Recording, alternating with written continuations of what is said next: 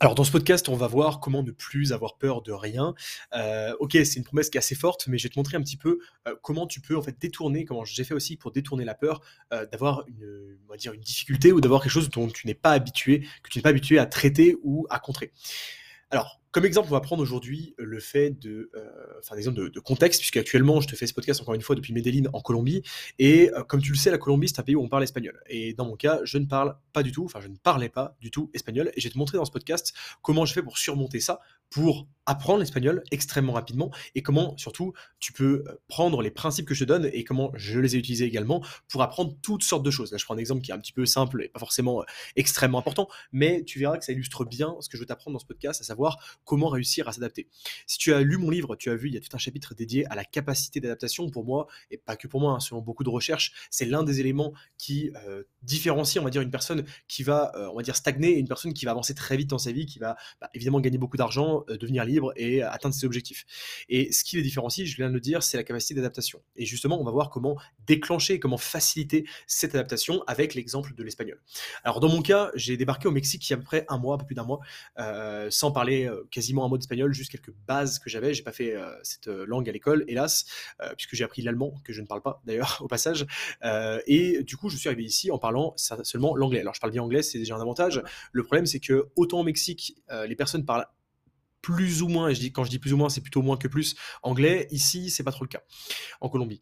Du coup, ce que j'ai fait, c'est que de toute manière, quand j'arrive dans un pays, j'essaye au moins d'apprendre les bases, d'être capable de m'exprimer, de dire bonjour, merci, au revoir. Euh, mais surtout, euh, dans un pays comme, euh, comme le Mexique ou la Colombie, où on parle espagnol, qui est une langue quand même plutôt simple pour nous Français, je me suis dit, bon, ok, je vais mettre un challenge, je vais faire en sorte d'apprendre l'espagnol jusqu'à ce que je sois capable à peu près de communiquer avec les personnes, de comprendre ce qu'elles me disent, de, je sais pas, guider un taxi quand je vais quelque part, de d'échanger avec quelqu'un quelques mots simples, de commander au restaurant sans passer pour un, pour un attardé. Bref, toutes ces choses-là qui sont vraiment importantes pour bah, déjà s'adapter à un pays. Et je trouve que c'est le moindre des, des respects d'être capable déjà de, de s'exprimer dans la langue du, du, pays dans lequel on est, quand c'est une langue simple, évidemment, euh, je parle pas d'indonésien, par exemple, qui était une langue assez complexe, euh, que je parle pas parfaitement du tout. Euh, j'ai quelques notions, mais je suis loin de, parler aussi bien que, l'espagnol. Mais du coup, pour moi, c'était quand même assez important. Et du coup, ce que j'ai fait, c'est que bah, forcément, c'est une difficulté. Et je sais qu'il y a beaucoup de personnes, peut-être que c'est ton cas aujourd'hui, qui se disent, bah moi, je vais pas voyager parce que soit je parle pas anglais, soit je parle pas espagnol, soit je parle pas, je sais pas, italien, etc. Et du coup, je vais faire en sorte, bah, je, je vais pas voyager parce que je ne parle pas la langue, donc je ne vais pas réussir à me faire comprendre, et donc, bah, je ne bouge pas. Et ça, c'est le cas d'énormément de personnes qui se mettent des barrières. Et là, on parle de langue, mais c'est un exemple qui est extrêmement simple que tout le monde connaît, mais c'est le cas dans absolument tout. Euh, je vais pas investir dans l'immobilier parce que euh, j'y connais rien aux chiffres, je comprends rien aux chiffres. Je vais pas investir en immobilier parce que euh, je sais pas, j'ai peur d'aller faire une visite. Je, je connais rien à l'immobilier, je connais pas le langage, donc je vais pas apprendre. Et ça, c'est un mauvais raisonnement. Le bon raisonnement, c'est d'avoir le raisonnement de se dire, ok, je parle pas anglais, je parle pas espagnol, je suis nul en chiffres, tant pis. Je vais faire en sorte d'apprendre les compétences nécessaires pour devenir compétent justement dans ce domaine-là, au moins un minimum, au moins être capable de faire la base pour pouvoir atteindre mon objectif. Et c'est toujours la mentalité que j'ai eue dans chacun des obstacles que j'ai pu avoir. voilà, quand je me suis lancé euh, en immobilier, bah, évidemment, je connaissais absolument rien, surtout en travaux par exemple. Appris, j'ai appris les bases. Aujourd'hui, je suis loin d'être un expert en travaux, mais je maîtrise quand même très bien. Je connais le, fonctionnement, le déroulement. Je connais chacun des, détails, on va dire, des étapes d'une rénovation, etc. Quand j'ai commencé en ligne, j'étais incapable de savoir créer un site internet, évidemment. Et donc j'ai appris avec le temps. Euh, j'étais incapable également de, je sais pas, d'enregistrer un podcast et de, le mettre en ligne, de trouver les, outils nécessaires. Et bref, tout ça, je l'ai appris. Tout ça, je l'ai appris sur le tas.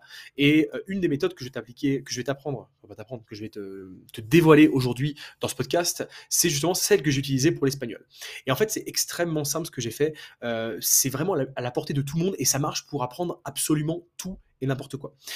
Ça marche en plusieurs étapes, mais on va dire déjà la première étape que j'ai mise en place, c'est l'écoute.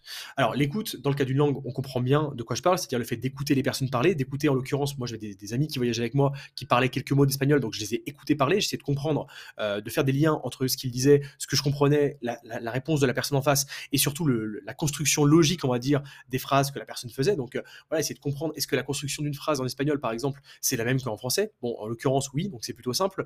Ok, donc il y a euh, un, un, un verbe, euh, etc. Euh, ok, donc ça fonctionne comme ça. J'ai essayé ensuite d'assimiler, toujours en écoutant les mots principaux. Donc, comme on dit par exemple, j'ai, je suis, tu es, tu, tu as, etc. Enfin, c'est des choses vraiment qu'on utilise tout le temps. Par exemple, Quand tu vas demander à un taxi, est-ce que tu peux m'emmener là-bas bah voilà, on utilise toujours plus ou moins les mêmes structures. Quand tu vas au restaurant pour commander ta, nourriture, c'est quasiment la même chose. Et du coup, j'essayais de, de repérer. Donc après la, phase de l'écoute, il y a la phase 2 de repérage et on va dire de logique, où j'ai fait en sorte d'assimiler les points essentiels et de retenir vraiment la base, on va dire la structure, la fondation de ce que je devais savoir pour réussir à construire une phrase correctement. Ça, c'était, on va dire, la, base, la structure. Dans l'immobilier, c'est la même chose. Euh, quand on va parler, par exemple, de finance, le but n'est pas de comprendre ce qu'est un, un taux de couverture, euh, c'est un, terme financier qui est extrêmement complexe. Le but, c'est pas de comprendre ça. Le but, c'est déjà de comprendre que en finance, par exemple, on fait des ratios. Des ratios, c'est diviser un chiffre par un autre. Déjà, quand on comprend ça, on comprend déjà beaucoup de choses.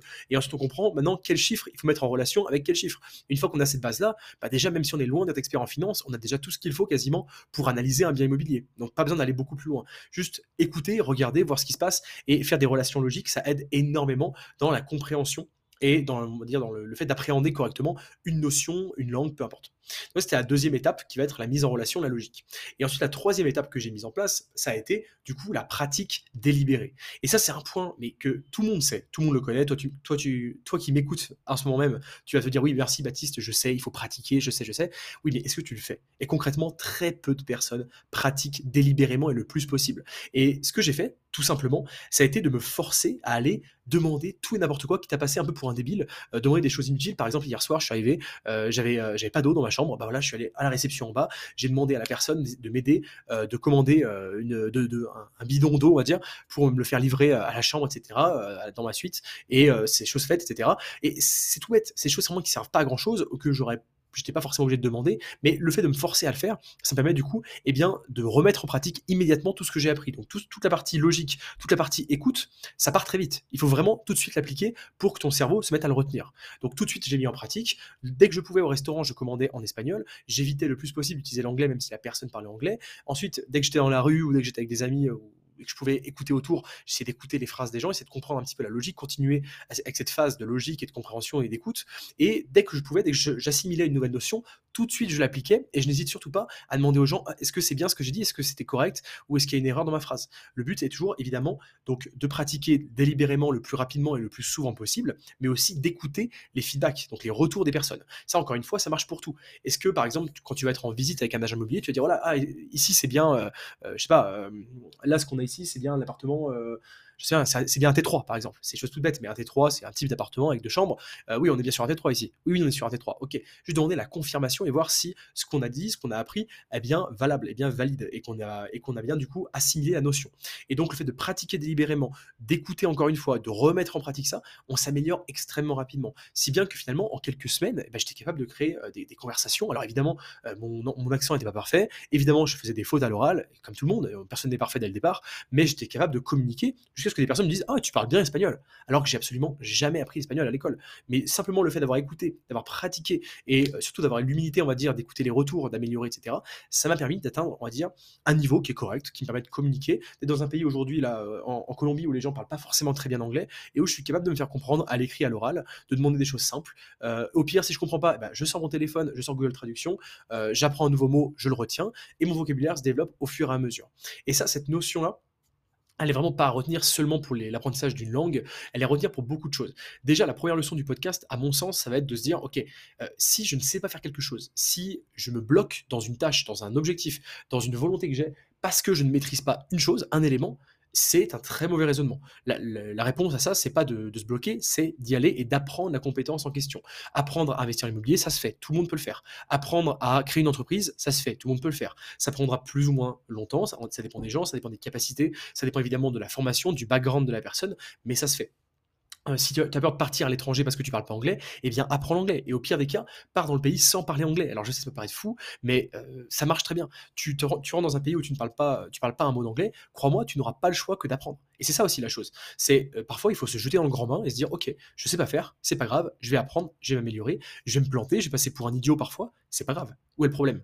Est-ce que euh, te faire euh, passer pour un idiot devant une personne parce que tu parles pas sa langue, est-ce que ça, te gêne vraiment? Bah, Honnêtement, si la personne se moque de toi parce qu'elle parle pas, parce que tu parles mal sa langue, euh, cette personne est, débile. Je suis désolé, mais moi j'ai jamais vu ça. J'ai jamais vu une personne se moquer de moi parce que je parlais mal espagnol ou je parlais mal indonésien. ça m'est absolument jamais arrivé ou parler, mal parler thaïlandais, peu importe. Parce que de toute manière, la personne, elle est déjà honorée. Tu sais d'apprendre sa langue. Toi, par exemple, si un Français, si un, pardon, un Américain vient te parler, essaie de parler français, fait des fautes dans sa phrase, mais tu vois qu'il fait l'effort de parler français, tu vas dire ok, c'est super, bah, c'est bien, tu te débrouilles bien, il y a ça que tu peux améliorer, etc. Tu vas être bienveillant par rapport à la personne. Bah, c'est la même chose. Il faut pas avoir peur de passer, on va dire, pour un idiot, euh, surtout que c'est jamais le cas en fait. En réalité, les gens sont plutôt surpris et plutôt agréablement surpris dans tous les domaines, même dans l'immobilier, même dans plein de choses. Encore aujourd'hui, je croise des personnes qui sont entrepreneurs dans des choses que je connais absolument pas. Et bah, je vais poser plein de questions, je vais écouter, je vais faire des suppositions. Parfois, je vais me planter, je vais pour un, je, vais potentiellement passer pour un idiot, mais jamais en fait, parce que la personne va se dire, ok, c'est bien, il s'intéresse, essaye d'apprendre, il va te corriger, il sera un de te corriger, d'essayer de, faire en sorte que tu deviennes meilleur dans son domaine de compétences. Et les gens en général sont très bienveillants par rapport à ça. Voilà, c'était le point que je voulais faire dans ce podcast. Ne pas hésiter, euh, ne pas se bloquer, se lancer, euh, se jeter dans le grand bain, comme je dis. Euh, apprendre sur le tas, c'est la meilleure des choses, honnêtement. Et tu verras le jour où tu développes, et je, pense que c'est déjà ton cas, forcément, si tu écoutes ce podcast, si tu as lu mon livre, tu as dû comprendre, on va dire, ces principes d'adaptation et même si tu es là sur ce podcast, c'est une personne qui est entrepreneur, euh, qui est investisseur, qui s'intéresse à tout ça, et qui du coup forcément a cette mentalité-là. Mais tu, je pense que tu t'en es rendu compte quand tu as commencé à développer une nouvelle compétence qui te semblait totalement éloignée de ton domaine de compétences de base, et que tu l'as développée, tu es devenu bah, soit correct, soit bon, soit très bon dans cette compétence, tu te dis mais attends, ça me paraissait hyper compliqué au début, en réalité ça n'était pas tant que ça, et aujourd'hui maintenant que je sais faire ça, eh bien je suis passé à autre chose. Et en fait c'est là où ça devient exponentiel. C'est qu'au fur et à mesure, quand tu commences à apprendre une compétence, puis deux, puis trois, etc., et tu te rends compte, mais en fait, j'ai la capacité, j'ai la, on va dire, j'ai la compétence d'apprendre des compétences. Ça paraît bête, mais la compétence d'apprendre de nouvelles choses, qui est, une vraie compétence, hein, euh, cela dit. Euh, c'est l'adaptation, c'est extrêmement important, j'en ai parlé encore une fois dans le livre. Euh, quand tu as cette compétence d'apprendre quelque chose dans lequel tu n'étais pas compétent à la base et que tu deviens bon, tu deviens, euh, on va dire, euh, au niveau des personnes que, que, tu côtoies, eh bien tu te dis, bah ok, si j'ai réussi à faire ça une fois, bah, je peux réussir une seconde fois. Et là, tu vas apprendre une nouvelle chose, et encore une fois, et encore, et encore, et encore. Et là, ça devient exponentiel, et c'est comme ça que tu deviens une personne qui est euh, largement au-dessus de la moyenne en termes de capacité, en termes de compétences, en termes de maîtrise, et finalement également en termes de tout, enfin de, financier, en termes monétaires, en termes, en termes d'épanouissement, de, de réussite. Bref, tout va ensemble, tout va ensemble. Et ça, on en revient. Je referai un podcast, je pense peut-être juste après celui-ci, je sais pas, sur le fait que, euh, on va dire, la réussite devient exponentielle. C'est-à-dire que quand tu réussis à faire une chose, il y a de très grandes chances que tu deviennes très compétent pour faire autre chose. Et en fait, ça devient un cercle vertueux au fur et à mesure. Par exemple, tu réussis à créer un business à gagner beaucoup d'argent avec. Bon, bah, tu vas réussir, globalement, si tu appliques les mêmes principes, tu vas réussir à investir cet argent et à gagner encore plus. Et une fois que tu auras appris à faire ça, tu vas réussir, je sais pas, à apprendre une nouvelle compétence parce que ton cerveau sera, on va dire, modelable. Ton, cerveau va être en capacité de s'adapter et de créer de nouvelles compétences. Donc, tu vas être en capacité d'apprendre, je sais pas, à danser euh, le flamenco, je dis n'importe quoi, ou à jouer au foot, ou à jouer au golf, ou à, je sais pas, à jouer aux échecs importe, parce que ton cerveau devient modelable, parce que tu as appris à apprendre, et eh bien ton cerveau devient puissant et capable d'apprendre de nouvelles choses plus rapidement que n'importe qui. Et c'est comme ça que tu deviens euh, surcompétent. C'est pour ça qu'il y a des personnes aujourd'hui, tu en connais peut-être certainement, ou tu en as déjà vu, je sais pas, à la télé, peu importe, euh, qui tu les regardes, tu fais, mais attends, cette personne, qu'est-ce qu'elle ne sait pas faire? Qu'est-ce qu'elle ne sait pas faire Moi, j'en connais des personnes comme ça. Tu te dis, mais attends, la personne, elle est extrêmement fortunée, elle a, des millions d'euros sur son compte, euh, elle est extrêmement à l'aise socialement, elle parle à tout le monde, elle est à l'aise, euh, elle sait chanter, elle sait danser, enfin, je sais pas, mais tu te dis, c'est incroyable. La personne, elle sait absolument tout faire. Bah oui, mais c'est pas étonnant en fait. C'est pas étonnant parce que quand on apprend à apprendre, quand on développe des capacités euh, cognitives qui sont supérieures à la moyenne, eh bien, forcément, et qu'on les applique à tous les domaines, ça fonctionne. Et là, ça devient une sorte de socle commun pour apprendre n'importe quelle compétence. Voilà, donc on part de l'apprentissage de l'espagnol à euh, finalement comment devenir, on va dire, une personne qui sait tout faire quasiment. Et eh bah ouais, c'est un peu le sujet du podcast et je suis content d'avoir fait ce podcast parce qu'à mon sens, il est extrêmement important et peut être impactant pour toi. J'espère que ça t'a plu. J'espère que ça a été clair pour toi, cette explication sur on va dire, le, fait de, modeler, que les différentes étapes sont très claires pour toi au niveau de l'écoute, au niveau de la construction logique de la compétence et ensuite de l'application délibérée, de l'application rapide et délibérée de la compétence pour t'améliorer et ensuite de l'écoute des feedbacks pour, on va dire, réaméliorer encore et encore tes capacités. Voilà, j'espère que c'est clair. On se laisse ici pour ce podcast et on se retrouve dans un prochain épisode. À très bientôt.